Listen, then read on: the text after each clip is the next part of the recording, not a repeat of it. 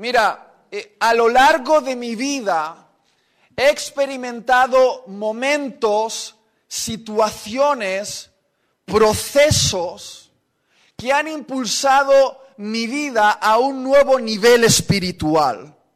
Por ejemplo, el día que me convertí, mi vida fue impulsada a un nuevo nivel espiritual.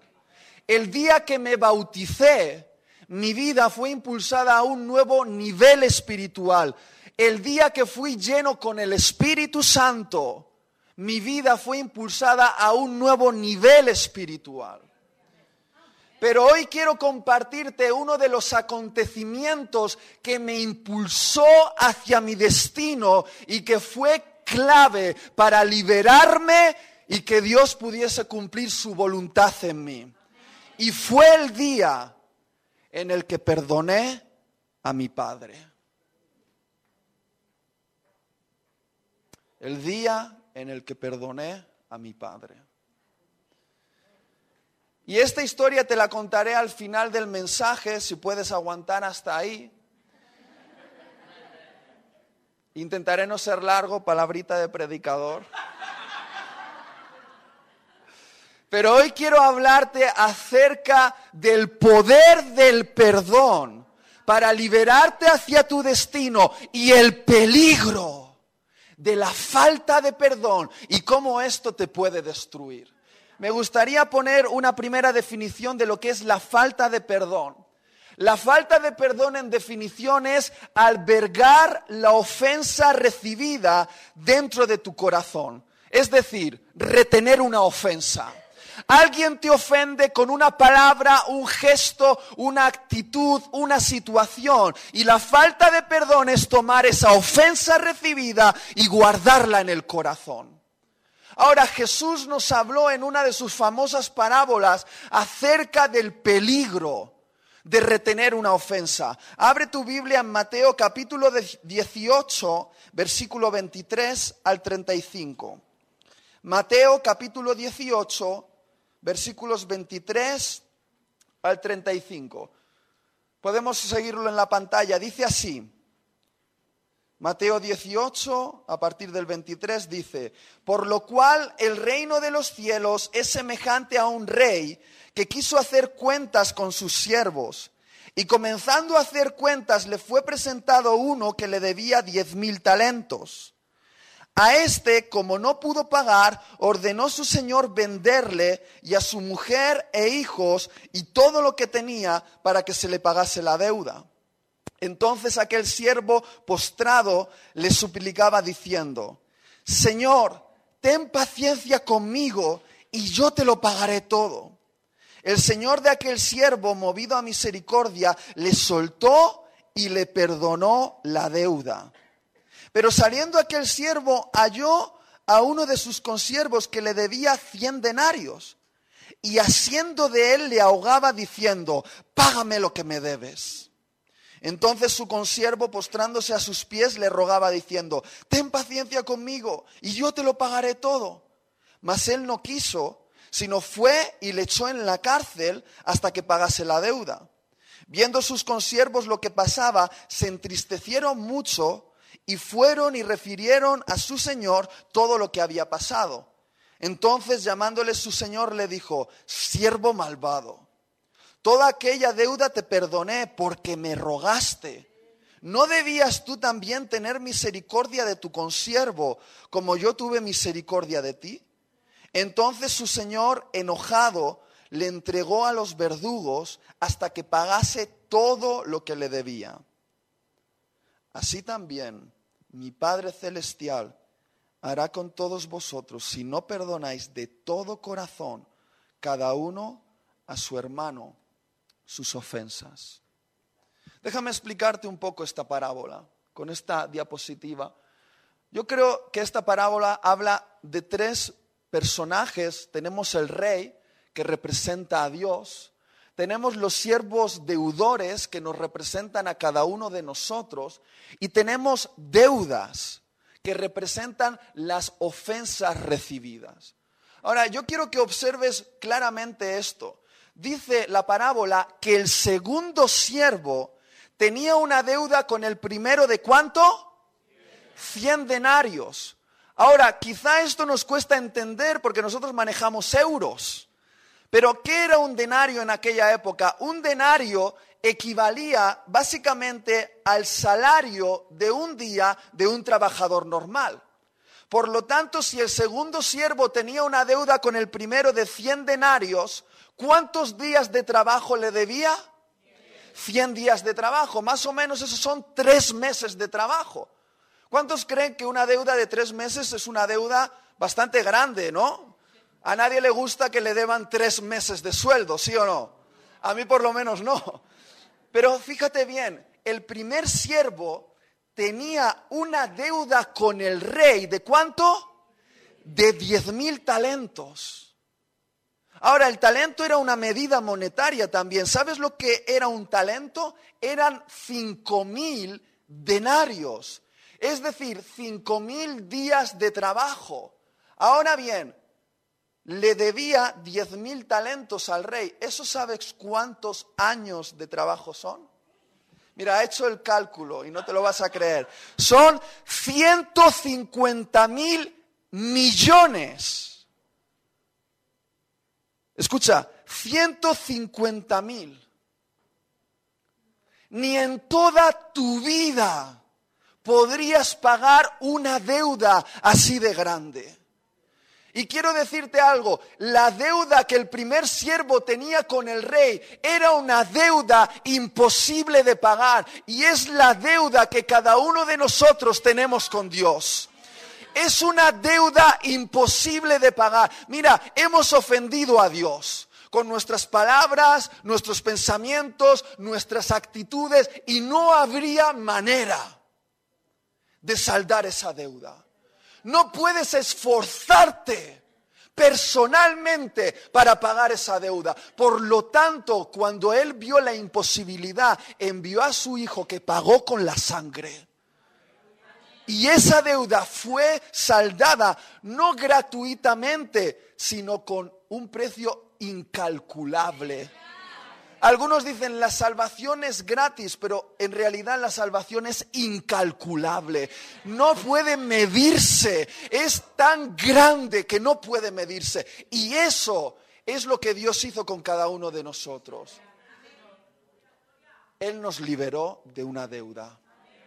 Ahora, fíjate esto. Alguien que había sido perdonado de tanto de repente se encuentra en la calle con un consiervo que le debía tan solo tres meses de trabajo, comparado con 150 mil años. ¿Qué son tres meses de trabajo? Pero dice que empieza a agarrarle del cuello y empieza a ahogarle y después lo envía a una cárcel a su nombre y le dice, no te suelto hasta que me pagues lo que me debes. Entonces le transmiten esto al rey y el rey se enfada. Oye, porque el rey a veces también se enfada. Y él dijo, ¿cómo es posible que yo te he perdonado de tanto y tú no eres capaz de perdonar de algo tan pequeño? Y tristemente el rey tiene que tomar a este hombre malvado y meterlo en la cárcel y ponerlo eh, a merced de los verdugos. Y Jesús declara uno de los versículos más fuertes de toda la escritura. Te diré algo, yo querría que este versículo no estuviese aquí porque me pone incómodo. Es el versículo 35, dice, así también mi Padre Celestial hará con vosotros si no perdonáis de todo corazón cada uno a su hermano sus ofensas. Escucha, esto es muy serio. Yo observo cuatro consecuencias de la falta de perdón en esta parábola. Voy a ser rápido y directo. Cuatro consecuencias. La primera consecuencia, si quieres apuntarla, de la falta de perdón, es que la falta de perdón te ata a la otra persona.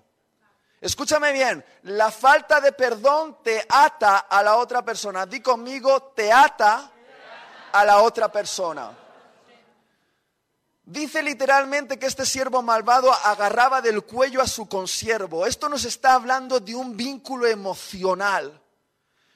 Fíjate bien, cuando alguien te ofende, tú percibes que esa persona te debe algo. Por lo tanto, ¿qué haces? Pones una demanda sobre esa persona y esa demanda espera ser saldada. Por lo tanto, queda un vínculo, una conexión de corazón a corazón con esa persona. Piensas constantemente en la ofensa que te hizo. Piensas constantemente en cómo debías haber reaccionado y dices, ¿cómo no reaccioné de esta manera? Piensas constantemente en lo que te hizo y en cómo tú esperarías una justicia y una venganza en algunos momentos. Y pasan los días, las semanas, meses, a veces años, décadas. Y por alguna razón esa deuda no es saldada y es agotador. Tu corazón está demandando una justicia que no llega y te agota, te agota, te agota hasta que llega a matarte. Escúchame bien. Yo en el País Vasco me encantan los pinchos de tortilla y el chiquito, somos vascos, ¿vale? Y yo iba a un bar a tomarme mi pincho y, y, estaba encantado con los dueños del bar, gente sonriente, siempre de buen rollo, como los de Balaguer. Y de repente yo fui al bar y resultó que hacía 10 minutos una de las cañerías del ayuntamiento había explotado. Y no sé si tú has visto la película de Noé, pero eso era peor que en la película. Mira, eso era una inundación. Eh, caía agua por las paredes, por el techo, una cañería explotó, destrozó las máquinas, cruasanes flotando por el suelo, horroroso. Entonces estos pusieron una demanda judicial al ayuntamiento. Y tú, no sé si sabes, pero cuando te metes con pesos pesados, ellos saben. Se pasaron la pelota del ayuntamiento al consorcio de aguas, del consorcio de aguas a una empresa privada. Y así durante cuatro años de juicio. Y esta gente no recibía justicia. Cuatro años después me llega una carta del juzgado, mi mujer lo coge y dice, ¿qué es esto? Digo, prometo que no he hecho nada. Y decía en la carta, ven como testigo para este juicio. Yo ni me acordaba, cuatro años después. Iba como testigo para decir lo que pasó. Y cuando yo vi la cara de estos dos, ya no había gozo, ya no había alegría, ni buen rollo. Estaban con una oscuridad en sus ojos, una tristeza, una demacración, prácticamente porque durante cuatro años habían estado esperando porque se les pagasen una deuda que no fue pagada. De la misma manera queda nuestro corazón cuando ponemos una demanda sobre alguien y esa demanda no es pagada. Segunda consecuencia de la falta de perdón la falta de perdón encierra tu corazón en la prisión de la amargura. Voy a volverlo a decir, la falta de perdón encierra tu corazón en la prisión de la amargura. Di conmigo, prisión de amargura. Dice la parábola que el rey tomó a ese siervo que no había perdonado la deuda y lo echó en un calabozo. Ahora, cuando yo pienso en un calabozo, a mi mente viene un lugar frío, oscuro y solitario. Y yo creo que esto es un símbolo del lugar donde queda encerrado nuestro corazón cuando no perdonamos. Queda encerrado en un lugar frío, oscuro y solitario que yo llamo la cárcel de la amargura. Hebreos capítulo 12 nos habla del peligro de la amargura. Dice que la amargura es un veneno lento invisible, no se ve aparentemente, pero cuando es inyectado, va corroyendo poco a poco el corazón. Mira, la amargura es como una manzana podrida en medio de un cesto de manzana. Así como una sola manzana puede contaminar a los demás, una sola porción de amargura tiene el potencial de contaminar tus sueños, tus deseos, tu alegría, hasta que literalmente te vuelves un amargado. Escúchame, muchas de las personas que experimentan amargura durante años y son cristianas están a un paso de su sanidad. Pero el pastor pone la mano encima, le, le, ora en lenguas, en catalán, en inglés y en todas las que sabe, y no sanan porque están encarcelados y ellos tienen la llave, pero no la usan. Escúchame, es así, es así.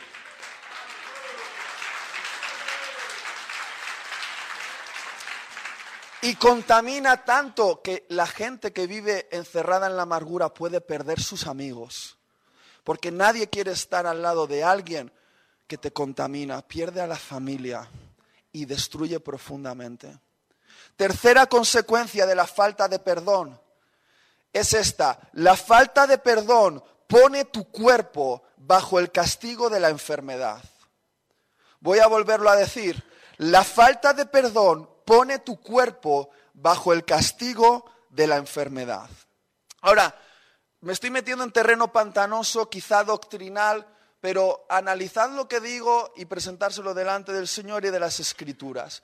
Dice, dice que el rey tomó a ese hombre y lo puso a merced de los verdugos. En griego, verdugos también se puede traducir como atormentadores.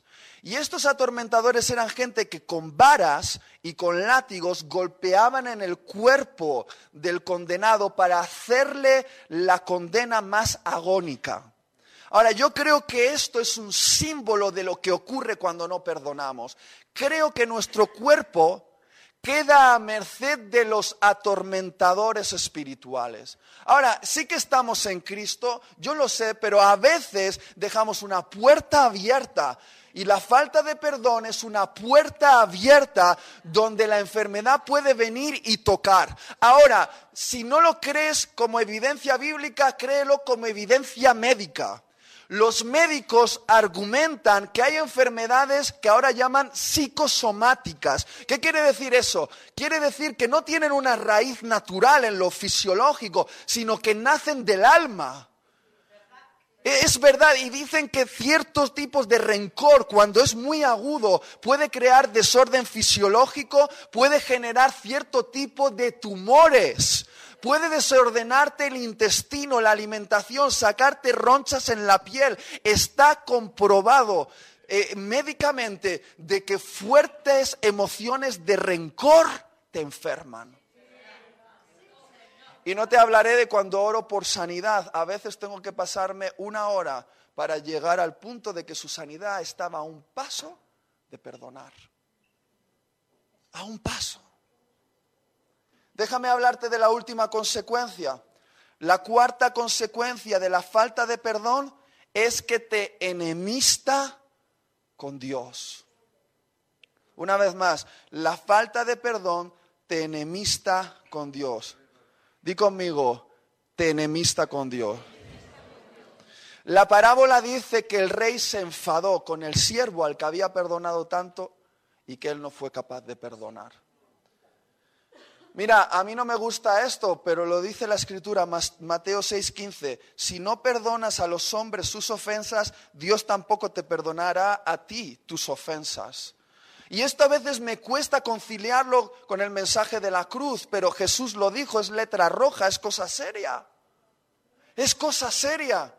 Escúchame, la falta de perdón crea una barrera entre Dios y tú, a tal punto que Dios dice, no acepto tu ofrenda ni tu adoración si no arreglas primero el problema te dice que Él no va a escuchar tu oración si no arreglas el problema con tu esposo o tu esposa. Y parece que hay una serie de cosas que dicen que la falta de perdón pone un muro entre Dios y tú. Ahora, déjame contarte una experiencia. Damaris y yo llevamos 10 años de ministerio con jóvenes y hemos tenido que aprender a base de errores. Me acuerdo que cuando estábamos empezando, estábamos en un campamento y Dios visitó, vino el Espíritu Santo, gente, bueno, por los suelos siendo tocada, llena del Espíritu, sanada. Y termina la reunión y viene una chica de 15 años, triste, que se había pasado toda la reunión estática. Y viene y dice, mira, no sé por qué, pero a mí Dios ni me toca ni me habla y pienso que entre Dios y yo hay una barrera. Entonces nos llevamos a esta chica pues a un cuarto y Damaris y yo estuvimos una hora intentando convencerla de que ella era amada por Dios. Mira, yo puse la mano en la cabeza, le di vuelta, oré en lengua, hasta en euskera, que es muy poderoso también, y empecé a orar, dando vueltas, vueltas, vueltas. La desgraciada me tuvo una hora. Mira, yo estaba agotado y dije, Señor, ¿qué pasa? Y yo dije, esta, esta me está chupando la vida. Me está chupando la vida. Y de repente llegué a toda crisis que los pastores llegan cuando sus métodos no valen para nada.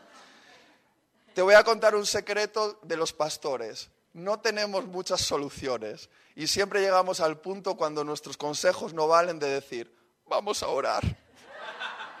vamos a orar, porque no, es que no había cómo salir de ahí. Y, empezamos a orar y de repente tuve una visión. No fue una visión abierta, entiéndeme. A veces Dios habla así, pero yo he aprendido que Dios me habla por imaginación en mi mente, es como una imagen que aparece en mi mente. Y yo vi como una especie de, de lago estancado. Ahora, no era un lago natural, era un lago artificial hecho con una presa construida con manos de hombres. Y este lago, no, no me preguntes por qué, pero yo veía en mi imaginación que era un lago putrefacto, que, que, sacaba hedor y había muerte en ese lago. Y cuando yo veía en la imagen esa, esa presa, era una presa metálica fuerte, enorme, que estaba estancando el fluir del agua. Y en mi mente vi una llave gigante que tenía puesta la inscripción perdón, que entraba en la cerradura de la presa, giraba y cuando se abría literalmente el agua podrida y estancada empezaba a salir de ese lago y descubrí que en realidad no era un lago, sino que era un río. Y rápidamente pude observar vida renovada en ese lugar. Ahora, abrí los ojos y dije, mm, por casualidad tú no tendrás que perdonar a alguien. No sé, tengo una, una, una intuición. Y entonces, por primera vez en una hora, la chica se derrumbó y dijo, sí, tengo que perdonar a mi madre. Escúchame bien, por respeto no puedo contar todo lo que ella me contó. Pero te digo una cosa, tenía razones de sobra para odiar a su madre. Abandono, infidelidad, violencia, todo lo que te puedas imaginar. Tenía razones, escúchame, para tener un odio y un rencor hacia su madre. Pero estuvimos luchando otra hora más diciéndola, tienes que perdonarle. La clave de tu sanidad y de tu encuentro con Dios es perdonar. Y decía ella, pero ¿cómo voy a perdonar? No siento perdonar a mi madre. Y yo decía, no se trata de sentir, hoy tienes que decidirlo. Y decía, no tengo razones, ¿por qué lo voy a hacer? Mira, fue una lucha muy fuerte. Al final ella, con la ayuda del Espíritu Santo, porque esto es sobrenatural, ¿eh? ella extendió perdón. Y en el momento que pronunció esas palabras, el Espíritu de Dios vino sobre ella y tirada en la cama fue llena del Espíritu de Dios. A un solo paso. Lo que estás buscando no se logra con una imposición de manos en ese sentido, se logra con una llave. Es la llave del perdón. Y déjame hablarte un poquito del perdón en estos 15 minutos que nos queda. Lo primero quiero decirte, ¿hay aquí algún ser humano? Levanta la mano si hay un ser humano. ¿Hay alguno que no? Bueno, ya te echaremos el demonio, tranquilo. Si tú eres ser humano, si tú eres ser humano, tengo una noticia para ti, te van a ofender. Mira, no hay manera de librarte de las ofensas. Es más, Jesús dijo, es necesario que vengan ofensas o tropiezos, es lo mismo. Dice, es necesario. Y esas ofensas pueden ser pequeñas o, o, cosas eh, naturales, como ayer los del Atlético de Madrid se ofendieron porque les dimos una paliza. Y es una ofensa y lo toman y están heridos. Y hoy viene el pastor y dice, ¿qué? ¿Qué te parece? Y dice, no, es que fue en el minuto fuera de tiempo. Y están ofendidos. Están ofendidos. O, vas con el coche y de repente el desgraciado se mete sin poner el intermitente, le pitas y el tío te saca la mano y te hace así y te, ofende. O, la chica esa del trabajo, la desgraciada que es más guapa que tú y todo el mundo lo sabe y te ofende que sea tan guapa. mira,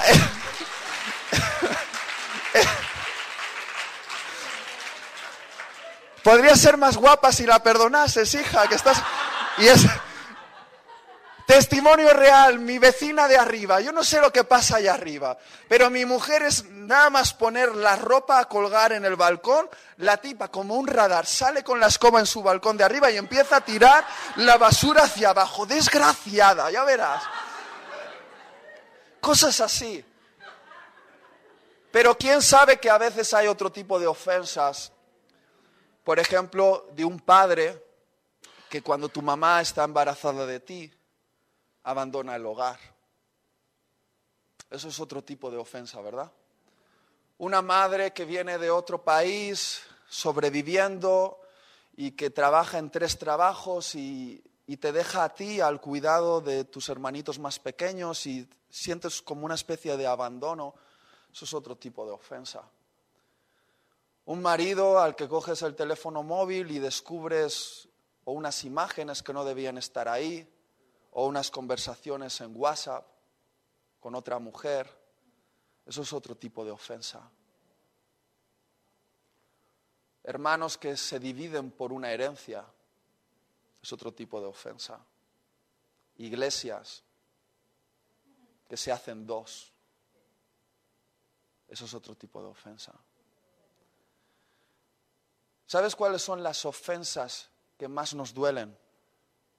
Las ofensas que vienen de aquellas personas que están más cerca y que son más importantes para nosotros. Y te voy a decir una cosa, no puedes librarte de que existan esas ofensas. No puedes meterte en una caja, no puedes huir, no existe una teología de que tu vida va a ir 100% bien sin ningún problema. Eso no, no es verdad te van a ofender. Pero el drama de la ofensa se divide para mí en dos porcentajes. Está el 10%, que es la ofensa en sí, que no podemos hacer nada, no tenemos control sobre lo que los demás hacen. Eso es el 10%. Alguien te habla mal, alguien te traiciona, alguien hace un gesto o te clava un puñal por la espalda. Eso es el 10%, no tenemos control. Pero el 90% restante es lo que tú haces con esa ofensa. ¿Sabes? Es cómo reaccionas a esa ofensa. El gran drama empezó con un 10%, el 90% restante es lo que tú has generado. Y aquí tiene que ser como en el diezmo, el 10% rápidamente hay que dárselo a Dios. Escúchame, escúchame bien. Tú, mucha gente lo que hace es toma la ofensa sufre el dolor, no podemos hacer nada por eso, pero después toma esa ofensa y la guarda, la guarda oculta en el corazón en un rincón y la va alimentando, pensando constantemente en la ofensa y el ofensor. Y entonces es cuando la ofensa libera el veneno de la amargura. Y poco a poco empieza a liberar muerte dentro de ti. Nadie lo ve al principio. Eh, sonríes, vienes con la máscara de todo está bien, pero por dentro hay un veneno. Es un cáncer espiritual. Y tú dices, mucha gente se sorprende, ¿cómo que tengo cáncer? No me había dado cuenta, pero por no hacer un chequeo rápido se puede enquistar dentro de ti, escúchame, y te roba todo, te lo roba todo. Y muchos aquí que tenéis la palabra de fe, que podría haceros vivir una vida en la voluntad plena de Dios, estáis a un paso, a un paso, y estáis bloqueados no porque la palabra no sea suficiente, no porque el pastor no te haya ministrado lo suficiente, estáis a un paso, porque no habéis tomado la llave del 77, del perdón absoluto y completo, y estáis atascados en, en algo muy fuerte.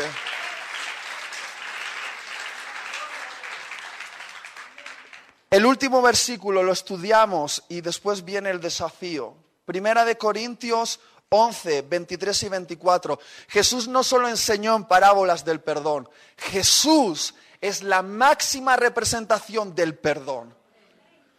Hoy quiero ofrecerte una alternativa al rencor y se llama perdón absoluto y lo vemos en, en la vida de Jesús. Fíjate, quiero hablarte del texto más común que usamos en la Santa Cena, pero hoy voy a mostrarte una interpretación profunda de este texto.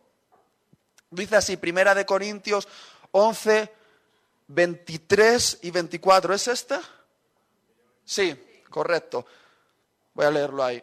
Porque yo recibí del Señor lo que también os he enseñado, que el Señor Jesús, la noche que fue entregado, escúchame, la noche de su mayor ofensa.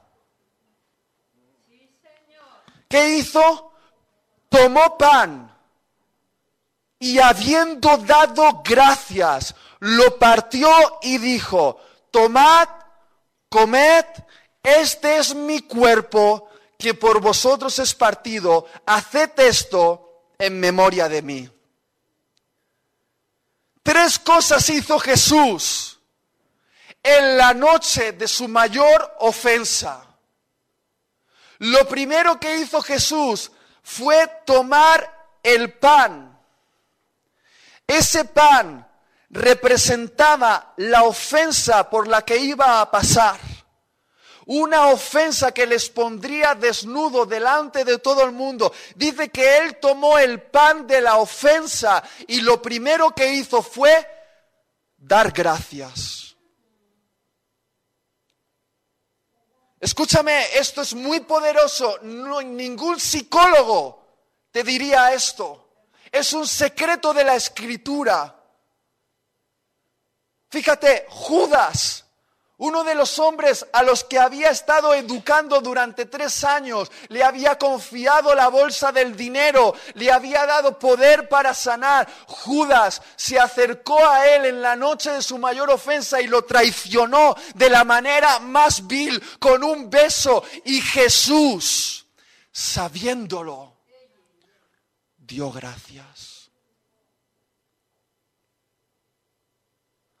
Pedro uno de sus mejores amigos, que le dijo, Jesús, yo nunca te negaré, yo iré contigo hasta la muerte. Cuando una niña, una jovencita le señaló, llegó a blasfemar incluso contra Jesús y lo negó, no una vez, sino tres. Y Jesús, sabiéndolo, dio gracias.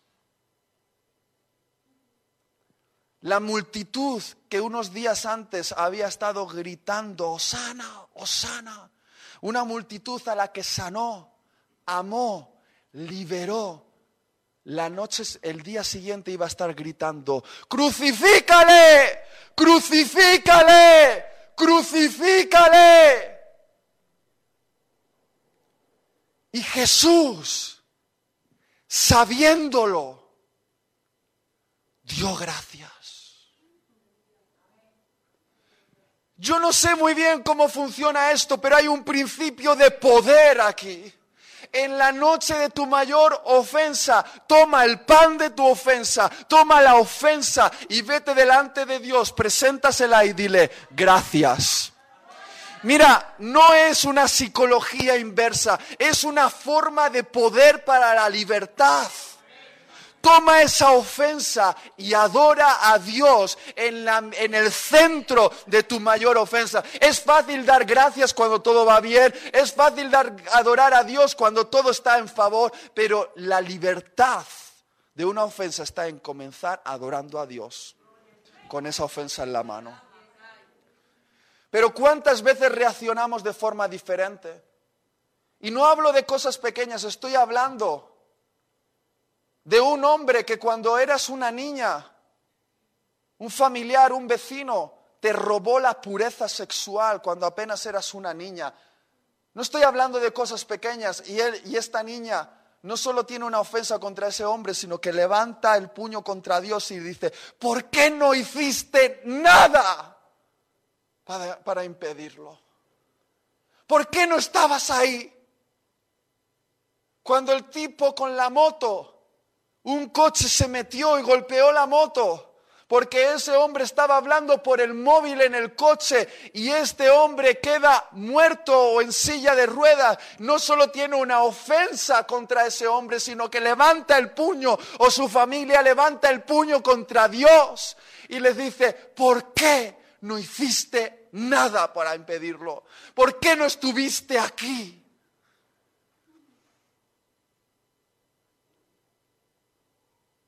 Un joven que ve cómo sus padres se divorcian. Y dice, ¿por qué no lo impides, Señor? Ahora, he buscado en la escritura la respuesta a esta pregunta. Y, y yo he logrado una respuesta. Pero yo te diré lo que, lo que por encima de toda respuesta a mí me ha ayudado a no guardar una ofensa contra Dios nunca. Y fue lo que yo escuché en Juan capítulo 11, cuando Marta, que tenía un hermano llamado Lázaro, llamó a Jesús porque su hermano estaba enfermo de muerte. Y Jesús, por alguna razón, no atendió rápidamente a esa petición. Y cuando Jesús llega, Lázaro había muerto y Marta sale enfadada y dice, Jesús, con una desesperación en el corazón, ¿por qué no estuviste aquí? Si tú hubieses estado aquí, esto no hubiese ocurrido. ¿Cuántos se sienten identificados con ese grito de Marta? Los que han sufrido un gran golpe pueden verse reflejados en Marta diciendo a Jesús, ¿por qué? Sin embargo, yo no veo a Jesús dándole una explicación teológica. No veo a Jesús sentándole y dándole un estudio bíblico de por qué hay sufrimiento. Yo veo a Jesús tomando a Marta, acompañándola hasta el sepulcro, y en el versículo más corto de toda la escritura, pero más poderoso, para mí, en mi tiempo de angustia, es leer que Jesús lloró. Jesús lloró. Y para el sufrimiento que has vivido, quizá no hay una respuesta. Pero si tú puedes ver a Jesús a tu lado, llorando, sufriendo con tu sufrimiento, entendiéndote, esto va a ser lo que va a evitar que guardes una ofensa contra el que es 100% bueno. 100% bueno. En un mundo de tanta maldad y sufrimiento tenemos que tener una revelación de un Dios 100% bueno.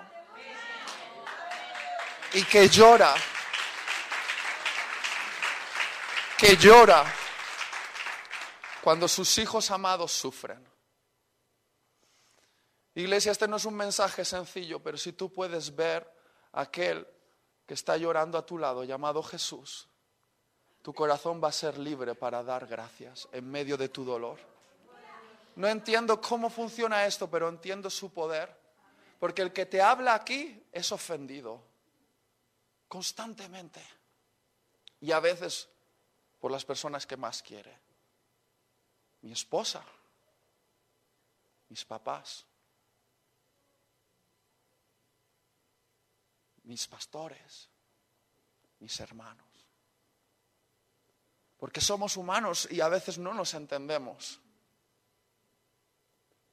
A veces han sido cosas más serias y han hablado mentiras contra mí. Y no te diré que, en algún momento no he levantado el puño y dicho, Dios, venganza, pero Dios me ha enseñado un camino mejor. Es tomar el pan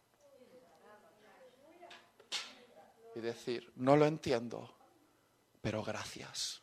No lo entiendo, pero te adoro. Tú eres bueno, 100% bueno. Y de esto malo tú harás algo bueno. Yo lo sé, yo lo sé, yo lo sé.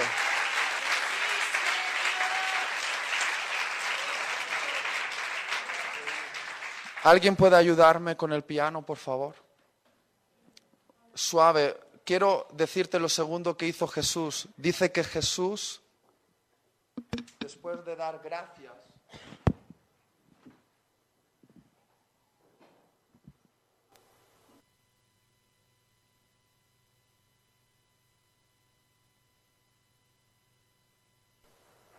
¿Qué representa partir el pan? Representa lo que Él hizo en la cruz cuando su cuerpo fue partido y el perdón para la humanidad fue liberado. Y en esa cruz nadie pidió perdón a Jesús. Escúchame, nadie le pidió perdón.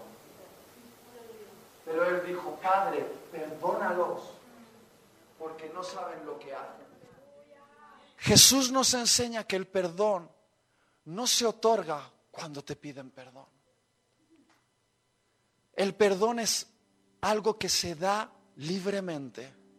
Y déjame decirte algunas mentiras. Algunos dicen, dicen cosas raras, pero te voy a decir algo. Perdonar no es aceptar que la ofensa estuvo bien o quitarle importancia diciendo, bueno, tampoco fue para tanto. Ah, tampoco fue para tanto. Sí fue para tanto. No, no, no, no nos engañemos. Lo que te hicieron estuvo mal. Perdonar es tomar esa ofensa y decirle, eres libre. Quitar la demanda simplemente y decir, ahora no me debes nada, te libero en mi corazón. Vamos, sé libre. No es decir, bueno, tampoco fue para tanto. Sí fue para tanto. Escúchame bien. Lo que te hicieron no estuvo bien. Y Jesús lloró a tu lado. Pero Jesús quiere acompañarte a un lugar de libertad. Donde tú tomas esa ofensa y dices, te libero de toda demanda. Otra cosa que, que no es el perdón, perdonar no es olvidar. Yo he oído muchas veces esto, perdonar es olvidar. ¿Cómo vamos a olvidar? No nos vamos a hacer un electroshock para borrar recuerdos. Eso está ahí. Pero ¿sabes qué es perdonar? Es ser capaz de recordar, pero sin sentir el dolor. Ey, y esto es sobrenatural. Porque el perdón que viene de Dios es un perdón que te puede hacer recordar lo que ocurrió pero el dolor de lo que ocurrió ha desaparecido. No hay pastilla que logre eso, solamente un acto del Espíritu Santo. Perdonar no es algo que se siente. Ah, yo no he conocido a una sola persona que me haya dicho, yo sentí perdonar a fulano. Mira, nunca jamás he oído a nadie que me haya dicho, ay, yo he sentido perdonar. Nadie siente perdonar. Perdonar no es algo que se siente, perdonar es algo que se decide.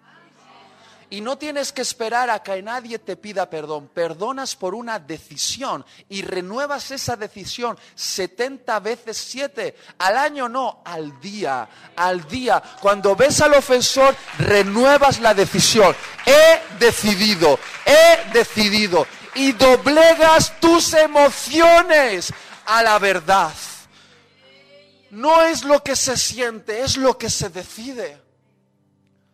Y por último, perdonar no arregla el conflicto. El conflicto se arregla cuando llegamos a acuerdos, pero perdonar arregla las cosas en tu corazón. Cuando vuelvas a casa y te encuentres con esa persona a la que has perdonado hoy, el conflicto seguirá ahí, pero tu corazón será libre para llegar a acuerdos. El perdón te libera para esto. Y lo último que dijo Jesús, no solo fue dar gracias por el pan de la ofensa, no solo fue partir el pan y perdonar, sino que después bendijo y dijo, tomad y comed. Qué hermoso es eso. De tu mayor ofensa sacar la bendición para la raza humana diciendo a los hombres, comed de la vida. ¿Sabes cómo se cierra el ciclo del perdón? No solo dando gracias a Dios, eso es el comienzo. no solo decidiendo perdonar, sino después tomar un tiempo y bendecir a tu ofensor. Qué fácil es bendecir a nuestros amigos, ¿verdad? Pero para bendecir a nuestros enemigos se necesita coraje. Eso es ser un hombre de Dios. Eso es ser una mujer de Dios. Tomar el pan de la ofensa y sacar de él la bendición para tus enemigos. Y si ese hombre o esa mujer que ha venido a tu mente mientras estaba predicando es justo la persona que hoy tienes que decidir perdonar. Dije que terminaba con la historia de mi padre. Soy un predicador fiable, termino con esto. Mi padre es un buen hombre. Y mi padre me da permiso para contar esta historia. Mi padre y yo ahora tenemos una relación especial, pero no siempre fue así. Mi padre es un hombre típico español, de Valladolid. Un hombre trabajador, que alimenta a su familia, que, que, trabaja duro para traer eh, pan a la casa. Pero sabes, mi padre padecía el síndrome de una generación, yo lo llamo el síndrome de no saber expresar afecto. Y eso hay que entenderlo porque el padre de mi padre nunca le expresó afecto y mi padre no aprendió a expresar afecto. Yo, yo sé que mi padre me cogía en brazos porque yo he visto fotos que de bebé él me tenía en brazos, pero en mi adolescencia yo no recordaba un momento donde mi padre me diese un abrazo y me dijese, hijo, estoy orgulloso de ti. Y cuando yo me desperté en mi conciencia con 12, 13 años, descubrí que mis padres estaban a punto de divorciarse. Mi madre no fue muy sabia y un día vino a mi cama y me dijo, hijo, me arrepiento de haberme casado con tu padre, porque mi padre era un hombre que estaba viviendo en amargura. Hería a mi madre, la trataba mal. Escucha, y iba a la iglesia, pero no había experimentado un cambio. Y yo comencé a odiar a mi padre. Y yo le dije, ¿tú no me vas a hablar? Pues yo no te hablo. Y estuve durante cuatro años de mi adolescencia hablando solo lo justo a mi padre. Sí, no, vale, lo que tú digas. Esa fue mi conversación durante cuatro años con mi padre. A un padre que odié por tratar mal a mi madre y por no haberme mostrado afecto cuando yo lo necesitaba, cuando estaba pasando por momentos en el colegio donde necesitaba la afirmación de un padre.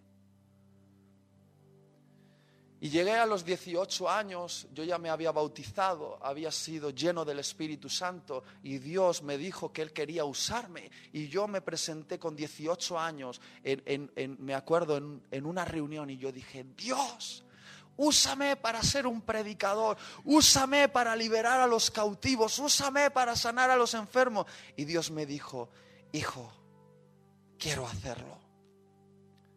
Pero te falta una cosa. Y yo dije, Dios, lo que quieras, quieres que me vaya a China a predicar, yo voy ahí, ¿qué tengo que hacer? Tengo que exponerme en la calle como un mártir, yo lo hago. Y dijo, no, hijo, quiero que perdones a tu padre. ¿Qué? No, no, no, no, no, no, no, no, no, no, no. Yo no voy a perdonar a mi padre. ¿Cómo voy a perdonarle? ¿Me ha pedido perdón acaso? ¿Se ha arrepentido él de lo que ha hecho? Yo no siento perdonar. Y el Espíritu decía, hijo, el paso hacia tu llamado, la libertad para que se libere tu llamado, está un solo paso, una llave, se llama perdón. Y yo dije, no. Pero el espíritu que es tierno pero tozudo me doblegó y llorando dije, no siento, pero decido. Y empecé a llorar. Y esas lágrimas eran amargura en estado puro, siendo liberadas del corazón.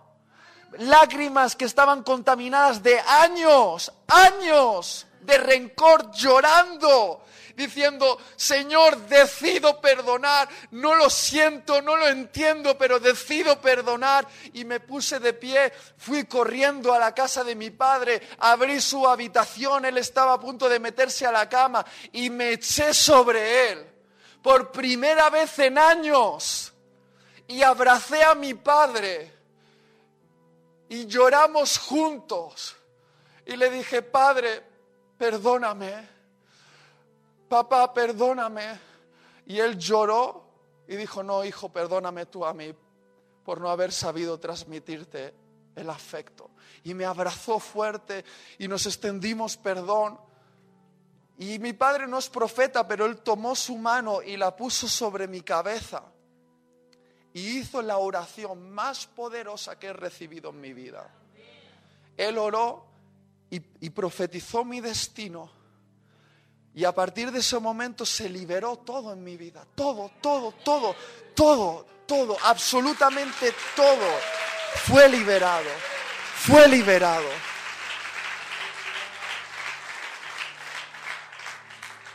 Ahora, mi padre no cambió de la noche a la mañana pero yo sí, dentro de mi corazón, y él también.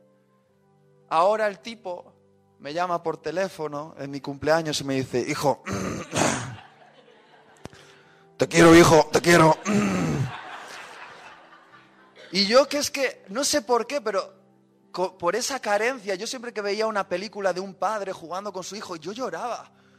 Yo dije, pues yo sí, yo soy un blandengue. Y cuando mi padre me mira y, me dice, te quiero, yo le digo, vale papá, yo, yo, yo también te quiero. Y cuelgo, cuelgo rápido porque me voy a poner a llorar. Porque la falta de perdón me estaba robando a mi padre. Ahora le tengo. Hace poco me lo llevé un fin de semana con mi viejito, me lo llevé a Galicia a pasar un fin de semana juntos. No teníamos mucho de qué hablar, pero oye, ahí estábamos. Amándonos. Amándonos. 70 veces 7 yo he renovado esa decisión cuando veo a mi padre. Y yo quiero invitarte hoy, si tú sientes que esta palabra es para ti y ha venido una, una persona a tu mente al que debes perdonar, yo quiero guiarte en esta oración sencilla. La vamos a hacer desde donde estás, pero me gustaría que nos pusiésemos de pie. Hoy es un llamado no de imposición de manos, es un llamado de decisión. Quiero que levantes la mano sin vergüenza. Si tú sabes que tienes que extender perdón a alguien, levanta la mano. Muchas veces tenemos que hacerlo. No es la vergüenza es retener la ofensa, esa es la vergüenza. Que te ofendan, eso no es vergonzoso, va a ocurrir. Muy bien, cierra tus ojos ahí donde estás. Eh, Monse, ¿puedes ayudarnos aquí un poquito? Cierra tus ojos. Y quiero que tengas esa persona en tu mente ahora y vamos a comenzar el proceso. Es un proceso, pero comienza hoy.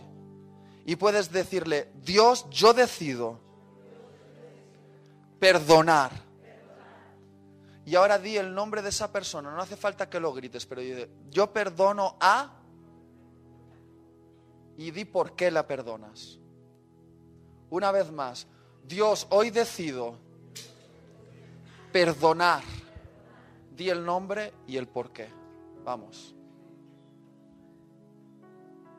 Una vez más, iglesias, tienes que decirlo con tu boca. Una vez más, Dios, hoy decido perdonar. Di el nombre y por qué. Vamos, abre tu boca.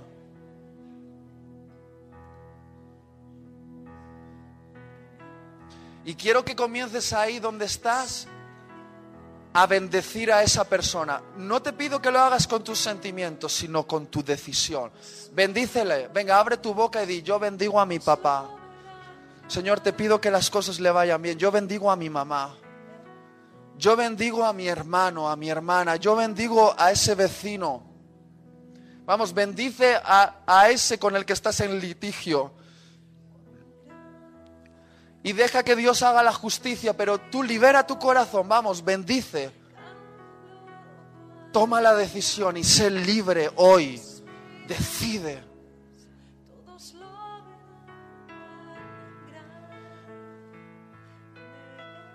Y vamos a sellar con adoración a Dios.